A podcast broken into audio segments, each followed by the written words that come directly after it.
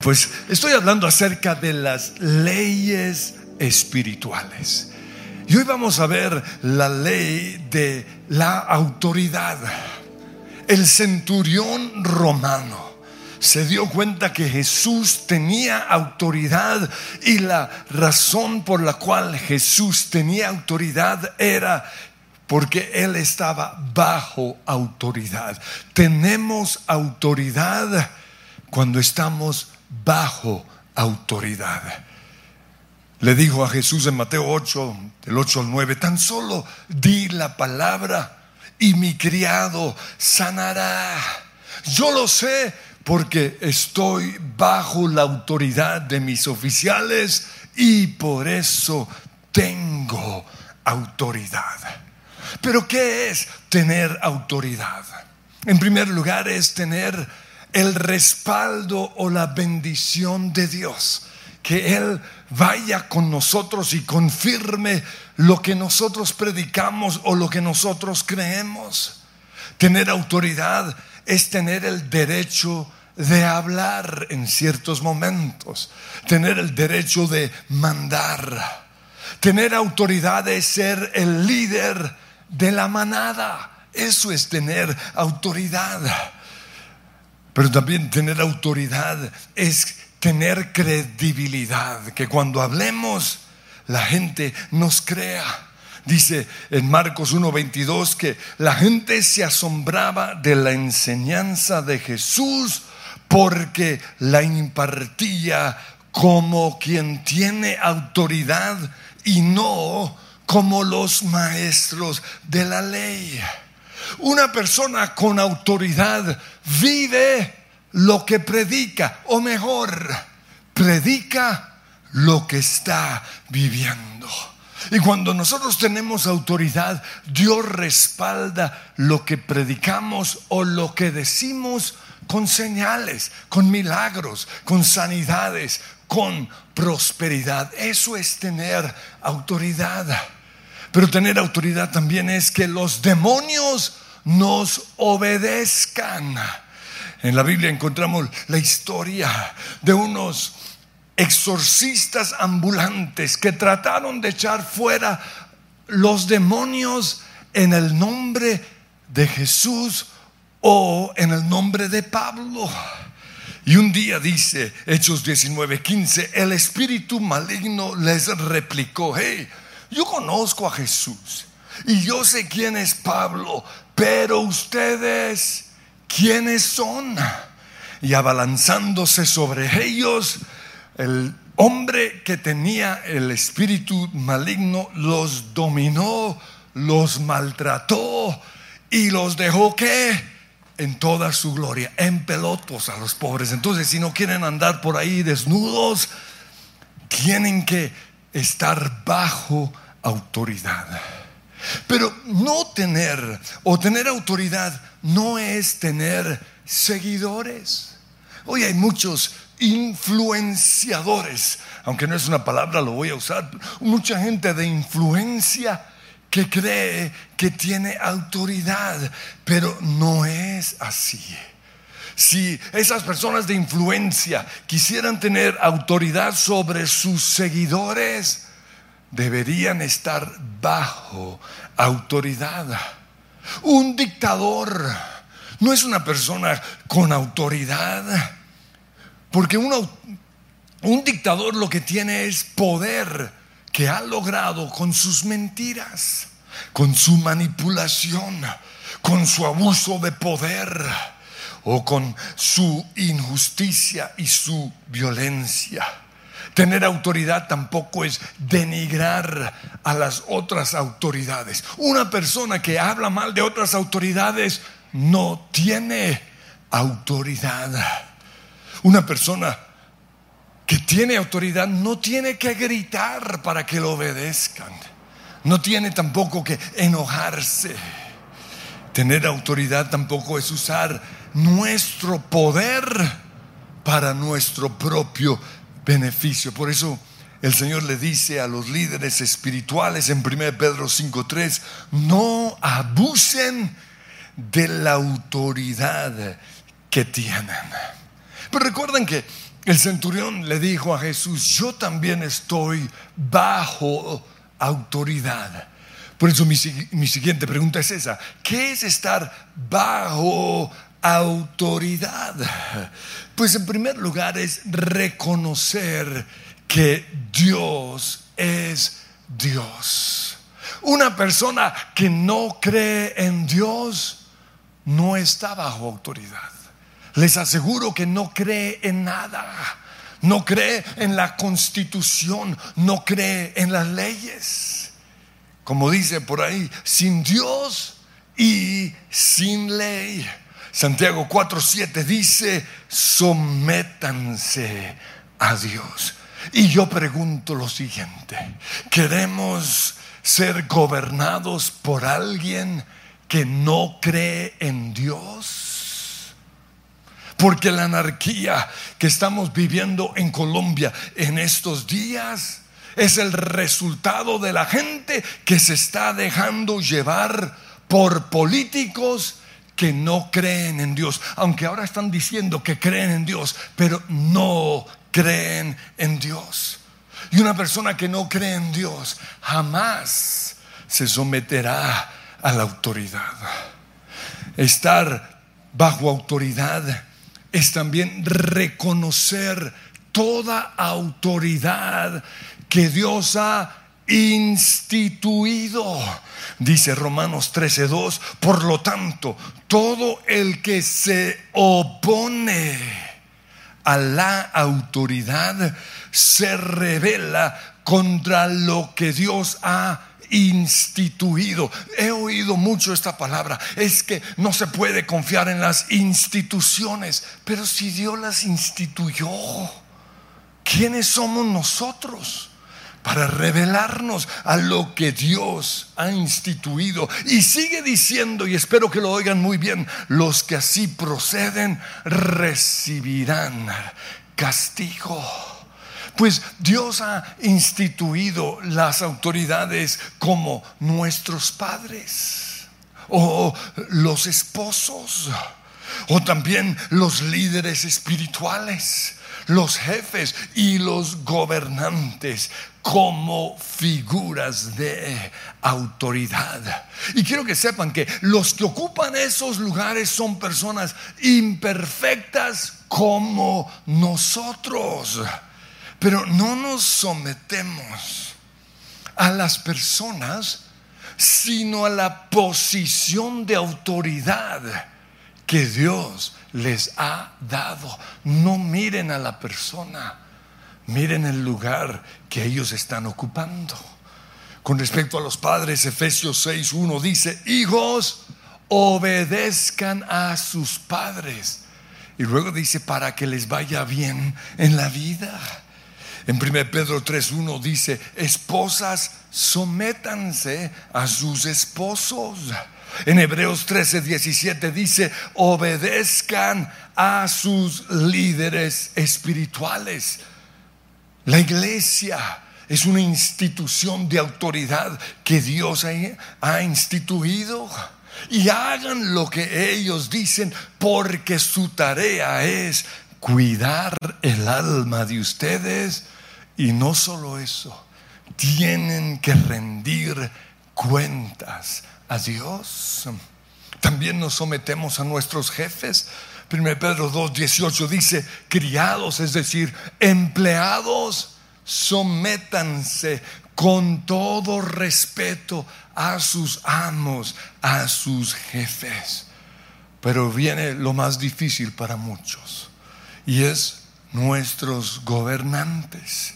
Romanos 13, 1 dice, toda persona. Ahí no dice ciertas personas, dice toda persona debe someterse a las autoridades de gobierno, pues toda autoridad proviene de Dios. Y los que ocupan puestos de autoridad están allí colocados por Dios. Por lo tanto, cualquiera que se rebele contra la autoridad se revela contra lo que Dios ha instituido y será castigado. Pero repito, Dios instituyó el lugar de autoridad, no la persona que ocupa ese lugar. Muchos que gobiernan son malos, corruptos y todo lo que la, gente quiere decir es cierto. Y la razón es porque muchos ni siquiera creen en Dios. No están bajo la autoridad de Dios, no honran la Biblia, ni siquiera la tienen en, al lado de su cama. Espero que eso no les pase a ustedes. Hay gente que, que no tiene Biblia, ni siquiera tienen Biblia. Y eso no puede ser así. Entonces muchos que gobiernan son malos, pero fueron elegidos por la gran mayoría en nuestras naciones. No fueron, pues, no fueron elegidos por Dios, no, la gente los eligió. Pero aunque nosotros no hayamos votado por ellos, por estar en ese lugar de autoridad, son nuestras autoridades. Por eso, lo que debemos pensar es, ¿por quién vamos a votar? Y si queremos gente temerosa de Dios, no votemos por ateos. Votemos por gente que al menos tiene algo de respeto hacia Dios. Pues a Saúl, el rey, el primer rey de Israel, le costaba estar bajo autoridad. Él era el rey de la nación, pero su autoridad espiritual era Samuel. Pregunto, ¿quién es tu autoridad espiritual? La autoridad espiritual de Saúl era Samuel. Y en 1 Samuel capítulo 13 encontramos al rey Saúl con todo su ejército en Gilgal esperando que el profeta llegara, esperando a su autoridad espiritual. ¿Saben por qué? Porque unos capítulos antes, en el capítulo 10, Samuel le había dicho, no hagas nada sin que yo llegue. Y lo quiero leer. Le dijo, baja, 1 Samuel 18, a Gilgal antes que yo. Allí me reuniré contigo para ofrecer holocaustos, para bendecir tu misión. Y cuando llegue, te diré lo que tienes que hacer. Dos cosas iba a hacer Samuel. Bendecir la misión y darle instrucciones. Y luego le dice, pero tú debes esperarme siete días. Qué difícil es para los cristianos esperar siete días. Pero como Samuel se demoró en llegar, Saúl pensó que algo tan sencillo como ofrecer un sacrificio lo podría hacer cualquiera. Y hoy muchos piensan lo mismo. Hoy muchos piensan que cualquiera puede montar una iglesia. Hoy hay demasiadas iglesias que no fueron iniciadas por Dios. Porque creen eso, cualquiera puede montar iglesia. No, Señor. Hoy muchos creen que cualquiera puede ser usado por Dios. Es decir, que no necesitan pertenecer a una iglesia o estar bajo autoridad para ser usados por Dios. Pero no es así. Sí, todos leemos la Biblia, todos oramos, todos tenemos autoridad para sanar a los enfermos y echar fuera demonios, pero eso no quiere decir que podemos hacerlo en cualquier momento. Porque Dios instituyó el principio de autoridad. Y solo tenemos autoridad cuando estamos bajo autoridad. Y la iglesia es una autoridad que Dios instituyó. Tanto el centurión como la gente reconoció que Jesús estaba bajo autoridad. Marcos 1:22 dice, la gente se asombraba de la enseñanza de Jesús. ¿Saben por qué? Porque la impartía como quien tiene autoridad. Entonces, Saúl se había quedado en Gilgal. Y los que lo acompañaban, dice la Biblia, temblaban de miedo. Y esta es la prueba de tener que esperar a la autoridad. ¿Por qué se tarda tanto? No sé. Pero es la prueba de la espera. Y la gente temblaba de miedo porque los filisteos habían reunido a un gran ejército para enfrentarlos. Y, y Saúl esperó siete días como se lo había dicho Samuel. Pero como no llegaba, dice la Biblia, los soldados comenzaron a desmandarse. Y aquí viene la presión de la gente. Porque muchos toman decisiones apresuradas, presionados, presionados por la gente. Por eso Saúl ordenó en 1 Samuel 13:8, tráiganme el holocausto. Y él mismo dice, ofreció el holocausto. Yo recuerdo que en nuestras celebraciones de Navidad, cuando yo era niño, teníamos que esperar hasta que llegara mi abuelito para bendecir la reunión. O sea, ¿por qué el, el que siempre llegaba tarde nos tocaba esperarlo? Porque nosotros los niños estábamos ahí desde las 8, 9 de la mañana mirando los regalos. Y mi abuelito nada que llegaba. llegaba. Y, y todavía tengo la imagen de mi abuelito llegando tarde.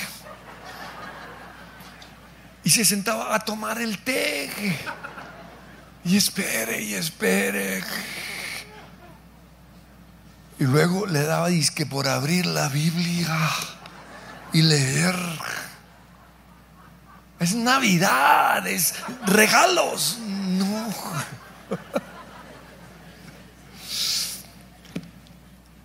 Aunque cualquiera podía hacer lo que hacía mi abuelito, él era la autoridad espiritual de esas familias que nos reuníamos y teníamos que honrarlo. Pero sabe que hoy muchos han perdido la honra hacia la autoridad espiritual en sus hogares y dicen que cualquiera ore. No, mi marido no llega, ore cualquiera. ¿Dónde está la honra? Porque a veces la autoridad espiritual se demora en llegar. Pero quiero que sepan algo. Tal como Samuel lo había dicho, él llegó el día 7. Solo que llegó en la tardecita como llegaba mi abuelito a las once y media. Pero llegó. Y Saúl ya había ofrecido el sacrificio. Dice en el momento, 1 Samuel 13 días, en que Saúl terminaba de celebrar el sacrificio, llegó Samuel. Pero Saúl es el cuadro de muchos hoy que no están bajo autoridad. Tienen influencia, pero no están bajo autoridad. Creen en Dios, pero no están dispuestos a esperar el tiempo de Dios. Creen en Dios, pero no obedecen totalmente su palabra, obedecen ciertas partes. Creen en Dios, pero no en la iglesia ni en las instituciones que Dios ha establecido. Creen en Dios, pero no se someten a la autoridad de la iglesia ni a la autoridad de sus líderes espirituales. Quiero que sepan algo. Un predicador, un cantante o una persona de influencia que no se congrega, no está bajo autoridad. Y aunque predique bien, y aunque cante bien, y aunque tenga muchos seguidores, no podemos aceptar todo lo que dice. ¿Por qué? Porque alguien que no está bajo autoridad no tiene autoridad. Yo me aseguro de que los que prediquen, predican o que ministran en este lugar estén bajo autoridad.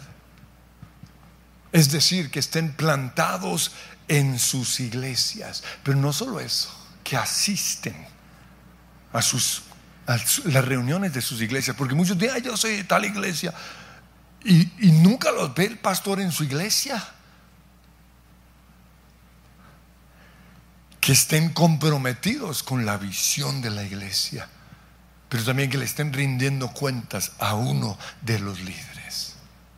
Pero hoy, gracias a YouTube, que es una gran bendición, pero también es un gran problema, muchos están oyendo y siguiendo predicadores, maestros, profetas, salmistas o personas de influencia que no se congregan. ¿Sabían ustedes que no se congrega? Porque muchos me hablan, y yo este mensaje y yo de una vez pienso, sí, tipo no se congrega. Es un gran predicador, es un gran influenciador, pero no se congrega. Y si no están bajo autoridad, no tienen autoridad. Ellos, muchos de ellos predican sus opiniones personales, pero no las verdades de la palabra de Dios. Pablo y Bernabé, antes de ir a sus viajes misioneros, estaban plantados en la iglesia a la cual asistían en Antioquía. No solo estaban plantados, eran parte de los profetas y maestros, es lo que dice Hechos capítulo 13. Y un día mientras todos adoraban, el Espíritu Santo dijo, apártenme a Bernabé y a Saulo para el trabajo que los he llamado. ¿Qué tal que no se congregaran? ¿Cómo? ¿Ahí dónde está Bernabé? No, ese no viene desde, desde febrero, creo que no viene. Hay gente que hemos estado a punto de usar aquí y cuando nos damos cuenta, no, llevan seis meses sin congregarse. Si no estamos bajo autoridad, jamás tendremos autoridad. Así que dicen Hechos 13, 2 o 3, después de pasar más tiempo en ayuno y oración, les impusieron las manos y los enviaron. No hicieron nada sin la bendición de sus iglesias. Pero sigamos con Saúl, porque en otra situación encontramos otra prueba del Señor. La primera prueba es la de la espera, la siguiente prueba es la de total obediencia. Y fíjense que Saúl es como muchos influenciadores hoy, tenía todo para tener éxito, el tipo era guapo, tenía carisma, tenía seguidores, tenía el favor de Dios, el respeto del pueblo, pero no se sometía. Y cuando Dios le decía algo, elegía solo lo que le gustaba. Y hoy hay muchos predicadores que predican solo lo que les gusta, lo que les conviene, lo que les parece bien pero no predican toda la Biblia. En una ocasión el Señor le dijo, en 1 Samuel 15:2, he decidido ajustar cuentas con los amalecitas, porque muchos años atrás se opusieron a Israel cuando salía de Egipto. Y la instrucción fue esta, ve ahora y destruye totalmente esa nación.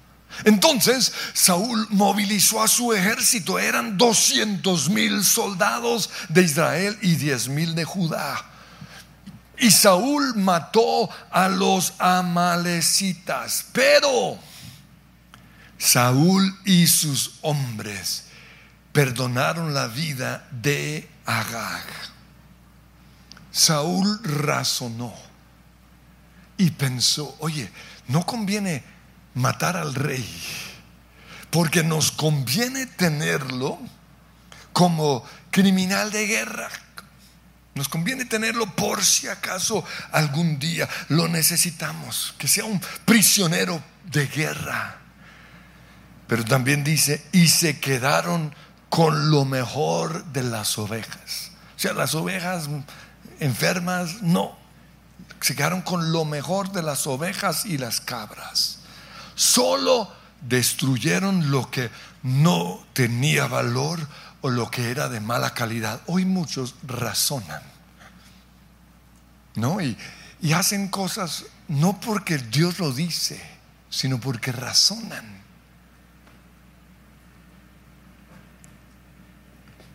Sus opiniones son más importantes que la palabra de Dios. Y hoy muchos argumentan la rebeldía y justifican su rebeldía en contra de las autoridades diciendo que es que los gobernantes son corruptos. O que de los excesos de la policía. O esos impuestos tan altos. Miles de argumentos. Pero yo digo, ¿qué con respecto a lo que dice la Biblia? Porque la Biblia dice, y lo leo claramente, Romanos 13, del 3 al 5, porque los gobernantes no están para infundir terror a los que hacen lo bueno, sino a los que hacen lo malo. ¿Quieres librarte del miedo a la autoridad? Haz lo bueno y tendrás su aprobación, pues está al servicio de Dios. Ese corrupto está al servicio de Dios para tu bien. Pero si tú haces lo malo, es decir, si no pagas impuestos o cualquier otra maldad, entonces debes tener miedo. No en vano lleva la espada o la constitución pues está al servicio de Dios para impartir justicia y castigar al malhechor. Y está hablando en el tiempo de uno de los imperios más corruptos, el imperio romano. Pero es que hay un Dios encima de esas autoridades. Así que es necesario someterse a las autoridades no solo para evitar el castigo, sino también por razones de conciencia. Ojo, no lo digo yo, porque muchos dicen, Ay, es que usted como el cuate ahí con el presidente. No, nada que ver. Muchos de los que gobiernan, ni yo voté por ellos. Pero es que es lo que dice la Biblia, no sus argumentos, los argumentos para revelarnos. Y para los que se revelan, yo les pregunto, ¿cómo le van a responder a Dios en el día del juicio? Y es tan importante que Dios lo vuelve a repetir en 1 Pedro 2.13. Sométanse por causa del Señor a toda autoridad humana, ya sea al rey o al presidente como suprema autoridad o a los gobernadores, es decir, la alcaldesa que Él envía para castigar a los que hacen el mal y reconocer a los que hacen el bien. Yo no me someto a, los, a, la gente por los cuales yo voté. Yo me someto es a la autoridad que está en esos lugares. Pero volvamos a la historia de Saúl antes de que se me salga gente. 1 Samuel 15:13. Cuando Samuel lo encontró, Saúl lo saludó con alegría, que el Señor te bendiga, le dijo, llevé a cabo el mandato del Señor. Y Samuel le dice, entonces, ¿qué es ese balido de ovejas y cabras que oigo y el mugido del ganado? Y Saúl se excusó, echándole la culpa a los soldados. Y se justificó o justificó su desobediencia diciendo, van a sacrificarlos al Señor. Tu Dios es tan descarado que ni siquiera menciona mi Dios, al Señor tu Dios. Y Samuel le dice en versículo 22, ¿qué es lo que más le agrada al Señor? ¿Tus ofrendas quemadas? ¿Tus opiniones? ¿Tu razonamiento? ¿O que obedezcas a su voz? Escucha, la obediencia es mejor que el sacrificio y la sumisión es mejor que la grasa, el olor de la grasa, que era lo que le ofrecían a Dios en esos sacrificios. La rebelión es tan pecaminosa como la hechicería. Hoy hay muchos hechiceros en la casa del Señor, rebeldes. Y la terquedad tan mala como rendir culto a ídolos. ¿Y sabe cuál fue el precio que Saúl perdió por su pecadito? perder su posición como rey. ¿Cuántos no han perdido sus lugares de influencia, sus posiciones, sus empleos por la rebeldía? Dice 1 Samuel 15, 23, por cuanto has rechazado el mandato del Señor, Él te ha rechazado como rey, por cuanto has rechazado la palabra de Dios. Él te ha despojado de la autoridad que tenías. Quiero que nos pongamos en pie. Y Señor, hoy venimos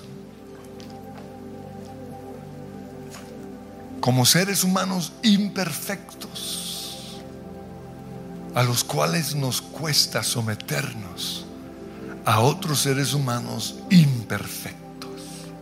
Y preferimos hablar en contra de ellos. Y preferimos unirnos a los otros imperfectos rebeldes que ser parte de los imperfectos que obedecen tu palabra. Pero te pedimos perdón. Y yo te pido, Señor, que hoy nos demos cuenta que tendremos que rendirte cuentas a ti. Sí, hay muchos argumentos, hay mucho razonamiento que justifica la rebeldía en contra de las autoridades.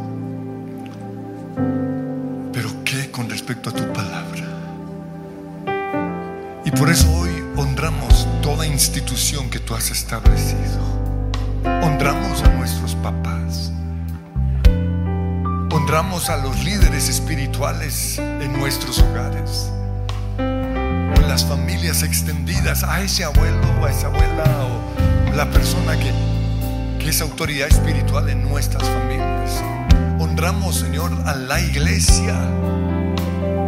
Honramos a nuestros líderes espirituales en la iglesia. Honramos a nuestros jefes y honramos a nuestros gobernantes, imperfectos, sí, pero figuras de autoridad que tú estableciste. Y sobre todos ellos honramos a la autoridad suprema que eres tú, Señor. ¿Cómo olvidar el día en que llegaste a mí? Tu gran amor conocí. No miraste mis errores, viste mucho más.